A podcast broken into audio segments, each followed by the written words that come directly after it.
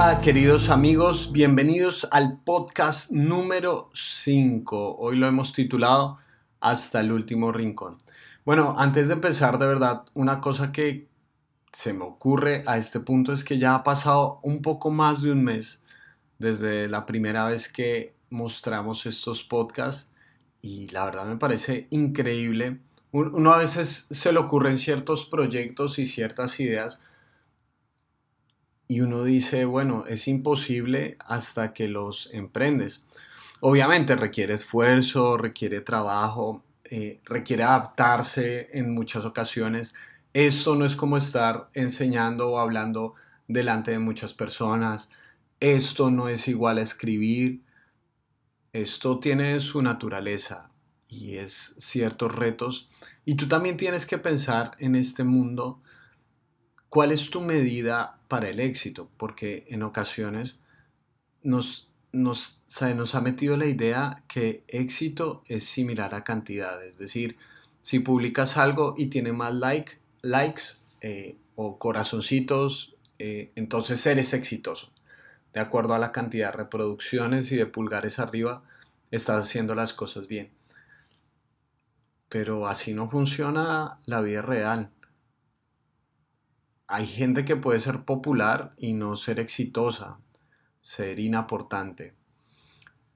Mi propósito en todo esto ha sido la idea de, lo digo por mí, no lo digo por, por, por ustedes, ha sido reescribir mi concepto de éxito, es decir, poder ser fiel a eso que tengo en el corazón y hacerlo de la mejor forma posible y ojalá en el camino poder darle esperanza a la gente que de pronto ha sido decepcionado de la Biblia, de pronto está curioso de la Biblia y se da cuenta que, oye, no, quizás no es un libro tan retrógrado, porque probablemente el corazón humano, a pesar de que ha cambiado mucho en el tiempo, las tecnologías en su esencia no han cambiado muchas de sus preguntas y angustias existenciales.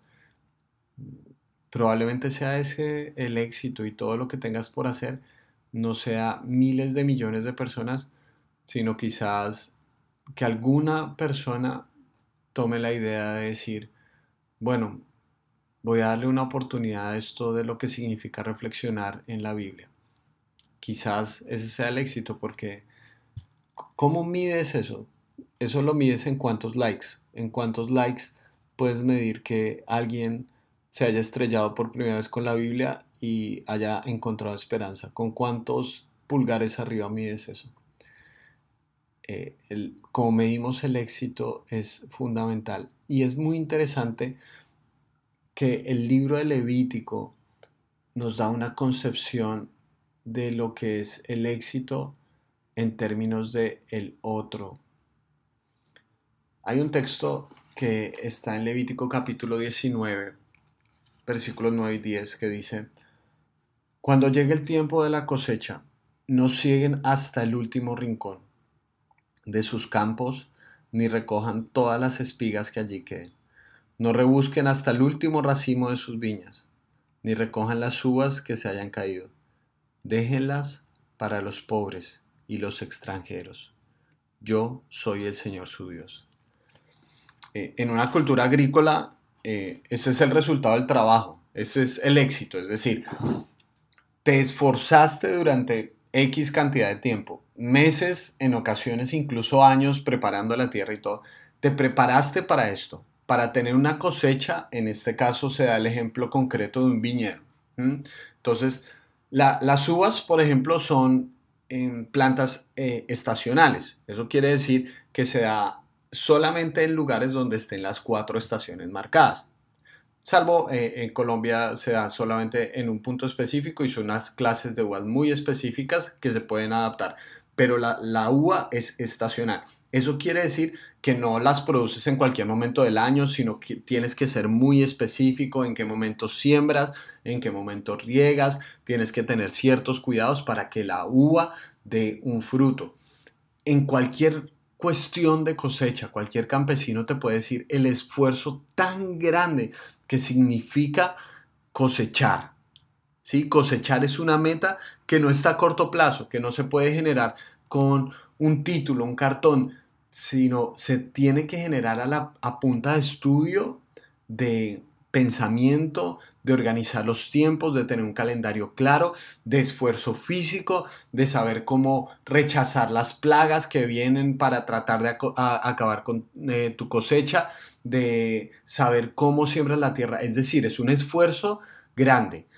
Cuando llega una cosecha, no solamente es algo que tú puedes consumir, la cosecha es un momento de triunfo, de hemos, hemos ganado, hemos visto el resultado de nuestro trabajo y eso es extraordinario, ¿sí? Es el resultado de tu trabajo. Tengan ten en cuenta que estos eran esclavos y, y los esclavos, para un esclavo nunca es suficiente, no hay, un, no hay una meta, no hay un punto de llegada. Acabas una construcción, ya tienes que hacer otra. Eh, no, no, hay como momentos de, bueno, vamos a celebrar que hemos llegado a esta meta. Nunca se puede celebrar. Eh, en cambio, cuando eres un agricultor, sí, Dios está diciendo a estos que habían sido esclavos, ¿sí? Ustedes va a haber un momento donde van a tener un espacio para llegar a una meta cumplida, para tener logros que puedan decir, hemos llegado nos hemos esforzado, hemos trabajado y aquí está el fruto de nuestro esfuerzo. Pero lo llamativo de este mandato es que Dios dice, cuando ustedes lleguen a sus sembrados, cuando vean toda esa cosecha, no cosechen para ustedes todo.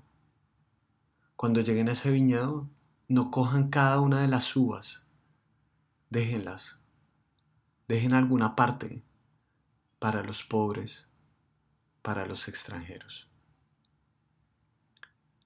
Haber sido esclavo no asegura que ahora vayas a ser generoso como agricultor. A veces quizás al contrario. A veces hay gente que ha pasado por cosas tan difíciles en la vida y creo que todos conocemos a gente que quizás nació en suma pobreza y ahora por su esfuerzo y de verdad por su motivación personal y por lucharla en esta vida, ha llegado a momentos en la vida donde ha triunfado y tiene muchísimo dinero. Pero paradójicamente a veces son personas que son cero generosas y todo lo quieren para ellos. Todo lo quieren mostrar, todos los lujos que no se dieron en el pasado ahora se los quieren autorretribuir en el presente. Entonces buscan tener el mejor carro, la mejor casa, la mejor ropa, buscan obtener todo para ellos. Todo lo que no tuvieron, sienten que se lo tienen que retribuir ahora.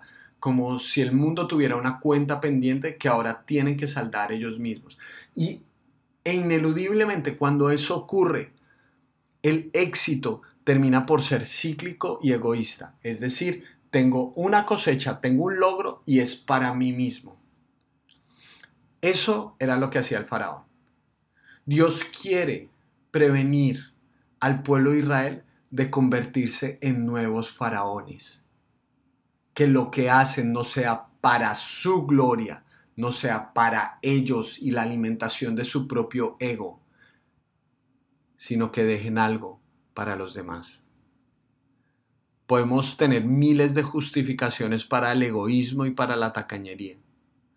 Podemos tener miles de racionalizaciones para decir por qué yo me lo merezco.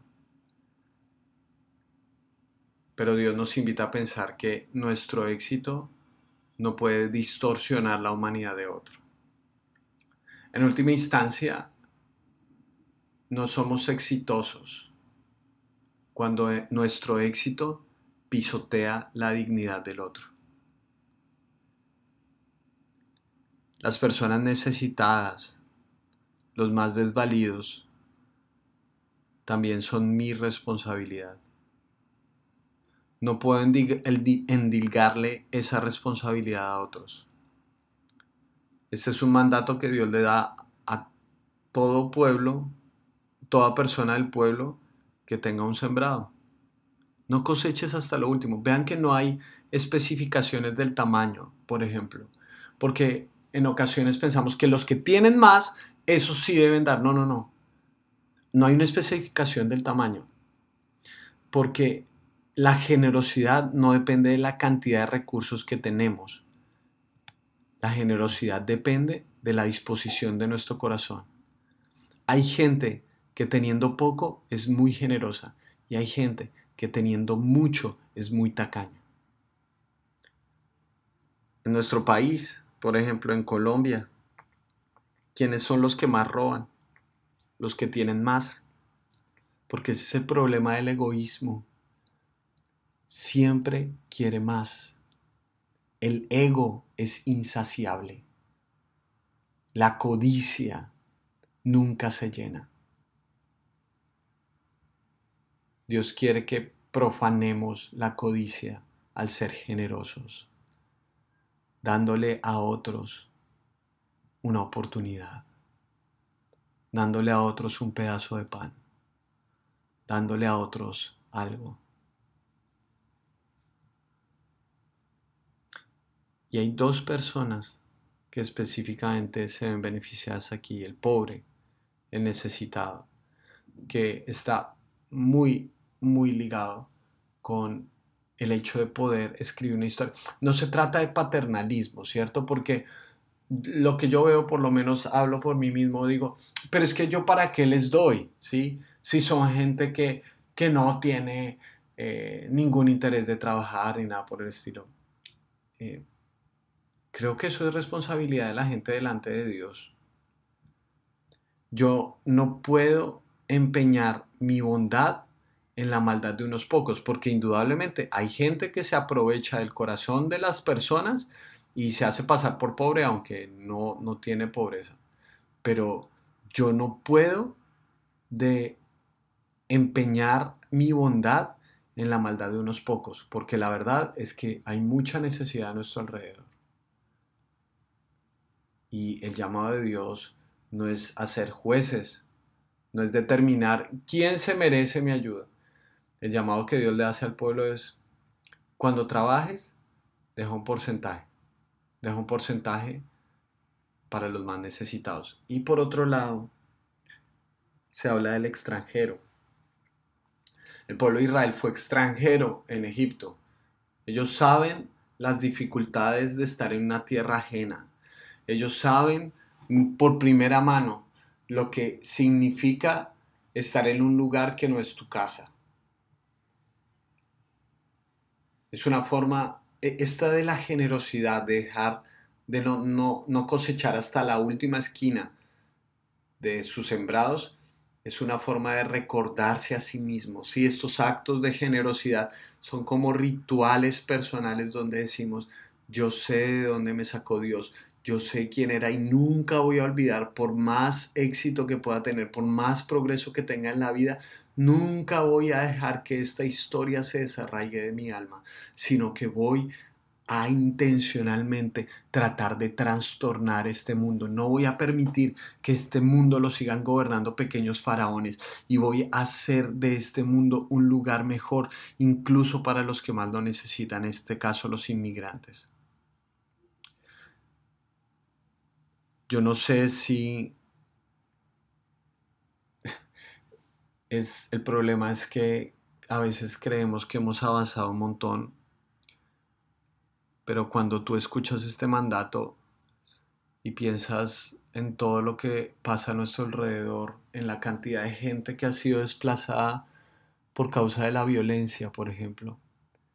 Internamente hay tantas personas en un país como Colombia gente que ha tenido que irse, he escuchado historias de personas que han tenido que irse hasta cuatro veces de distintos lugares, es decir, que las desplazan por la violencia de, su casa y llegan a otro lugar y en ese lugar también hay conflicto y las desplazan de ese lugar y llegan a ese lugar y hay otro conflicto y la...